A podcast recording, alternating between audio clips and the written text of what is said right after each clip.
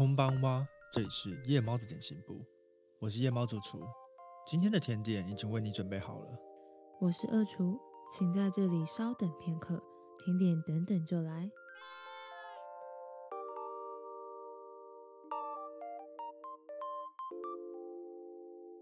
来讲最后一首歌，《尤鲁尼卡克鲁》。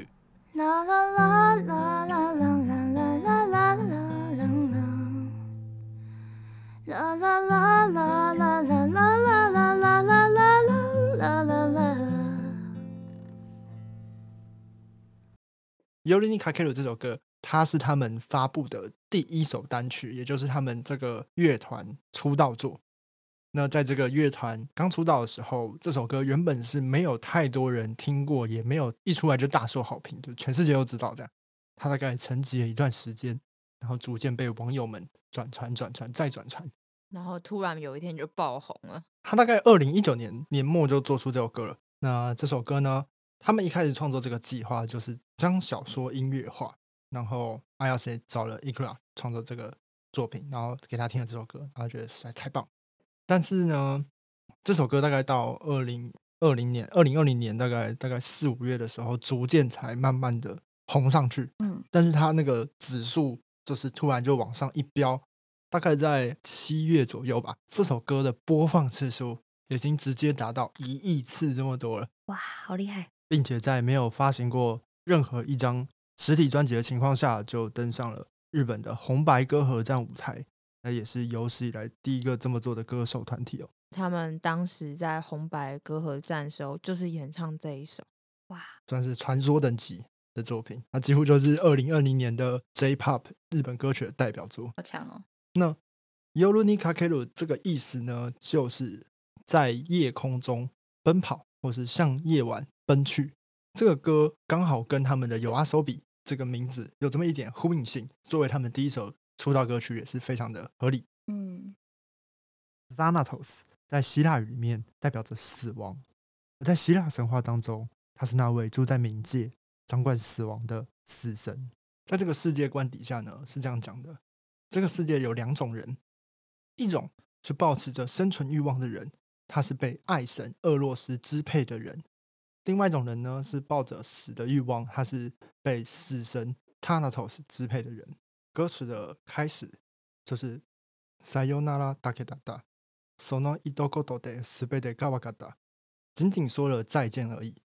只凭这一句话，我便全部明白了。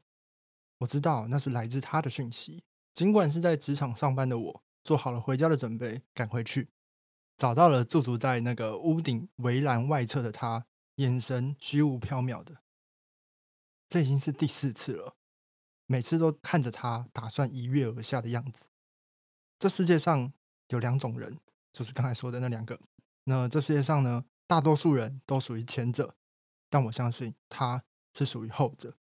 我在和他相识前便知道了，他是那一个被死神支配的人。话又说回来了，我们相遇的契机就是我救下他。那个时候，他正打算从屋顶一跃而下。他那时候刚搬进这个公寓不久，他清澈的双眼加上丰腴的唇，有着可爱的五官，眼神间流露出。落寞的神情，我就这样看着如梦似幻的他。这里歌词写道：“哈基梅德阿达希卡拉波库诺可可罗诺斯贝德欧乌达达。”从见面那天起，我的心一切都被你全部的夺走了。从那一刻见到你，我就爱上了你。从那时开始，我试图的跟他要好，与他谈天说地。我在这个无良的企业里工作。承受这个孤独又无聊的人生，他就像是天使下凡的存在一般，救赎了我的生命。但有一点令我十分的迷惑：当他打算自杀的时候，必定会联络我，并在原地等我赶过来。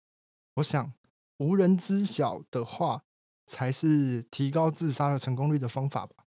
我相信他内心某处一定是希望我像是我们认识的那天一样，再次来拯救他。我就是一厢情愿的如此认为，所以这一次我还是奔上了公寓的阶梯。我喘着气爬上公寓的顶楼，见到了那个围栏后熟悉的身影。等一下，等一下！我不带一丝犹豫的，迅速的跨越了那个围栏，抓住了他的手。与闷热的空气不同，他的手非常的冰冷。他甩开来，大喊一声：“放开我！”他的声音如风铃般清澈。我喜欢他那个惹人怜爱的声音。为什么？你总是这样？因为我想快点去死。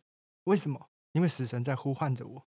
他像是能够看见死神一样。据说被他那头是支配的人也有如此的症状。死神总是会被这些人看到。根本没有什么死神。为什么你就是不能理解我？每当我否定死神的存在，他总是会无助的哭喊。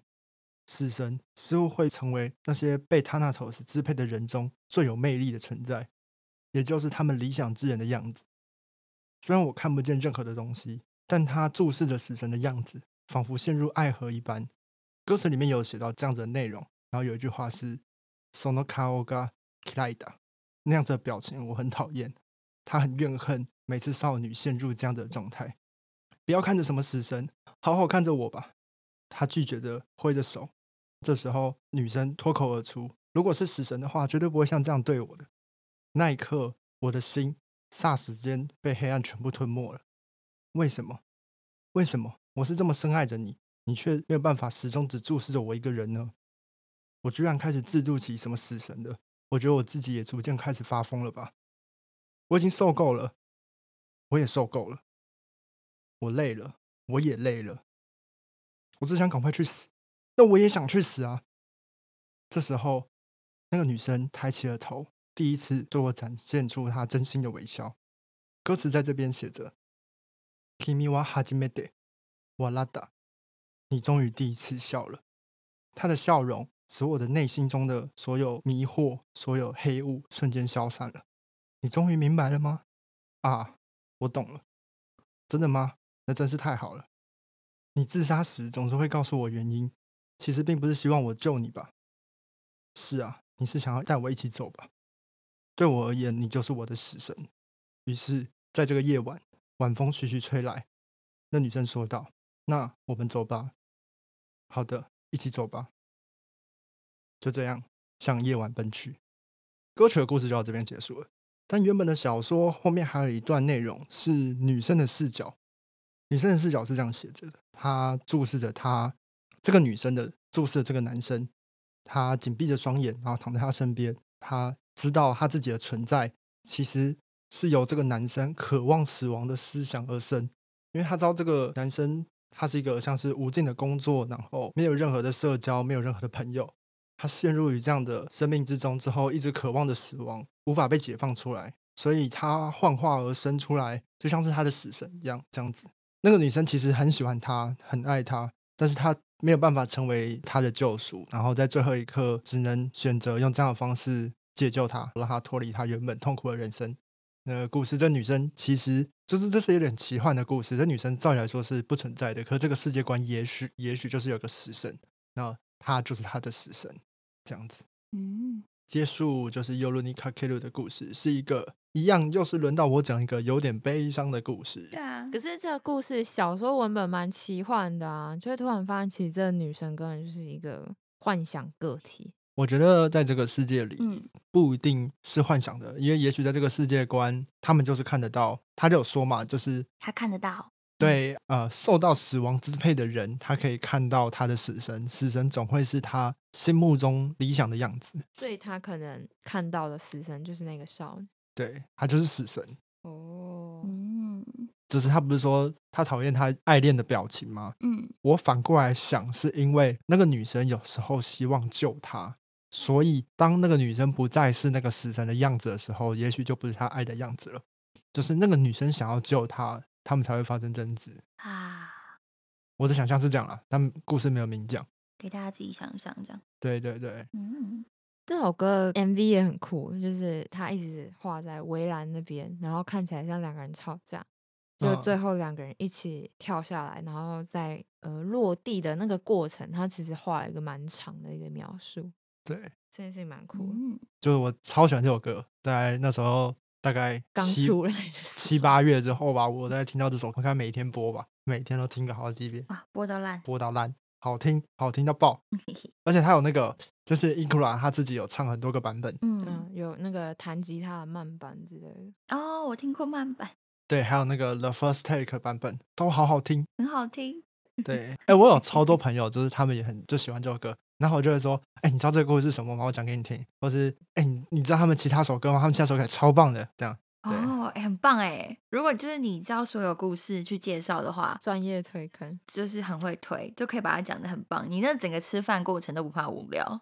如果他对这个这个专辑，就是这个制作的 U S O B 有兴趣的话，因为他的故事在二零二零特别的哇有感触啊，在这个充满悲剧的一年，啊，对，因为大家都是各种负面情绪。对，所以刚好可能是这样子的故事搭配上这样子的时代，嗯，因为他的故事都有点真实又有点虚幻，就是那个小说里面对，就穿插着这些，还蛮有趣的。你有些地方都很有代入感，但它又突然会有一些奇幻的。嗯，对对对对对对，嗯，很棒。